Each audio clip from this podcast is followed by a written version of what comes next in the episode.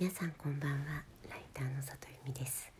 この番組は文章を書くことや表現することについて毎晩23時にお届けしている深夜のラブレターです。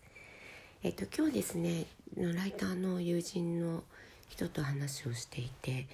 えっと文字数が制限されている時にどうやってこう文章を展開していくか。どうやってもうできるだけこういいエピソードを落とさずに中に出ていくかっていう話をずっとしていましたでその時にですねあの一番簡単な方法っていうのは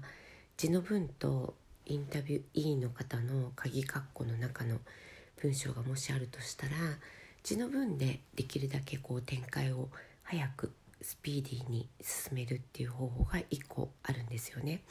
でも今日そのその話をしていた友人のライターさんは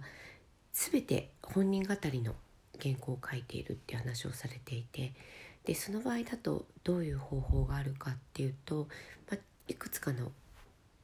こう方法があるなと思ったんですけど一つはね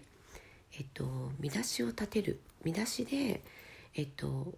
この先のこう段落で何が起こるかっていうことを先に予測をしてもらってそれによって文章をちょっと畳んでも、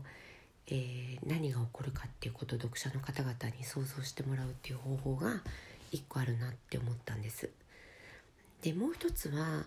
えー、やっぱりその接続詞であったりとかつなぎの文章であったりっていうところでどんどんどんどんこう次を予測していってもらうっていう方法があると思っていて。まあ、それができると文章っていうのは結構どんどん畳みかけていけることができるのかなっていうことを思いましたでこれって私もすごく悩んでいることで昔あのファッション誌で原稿を書いていた頃は900字の原稿を書く900字であるあの取材相手の方の人生を描くっていうことをすごく訓練させられましてでその時ってやっぱすごい難しかったんですよね。で900文字ってなるともう絶対書けるエピソードはワンエピソードしかなくってで周りでどれだけそのその方のプロフィールをきれいに畳むことができるかっていうことがこう鍵だったりするんですけれども短い文章でできるだけその方の魅力を伝えるっていうのは一つ今ライターに求められてることなのかなと思ったりしながら今日その人とお話をしていました。これまだ私の中でも結論が出て出てない話なのでこれからも考えていきたいなと思っています、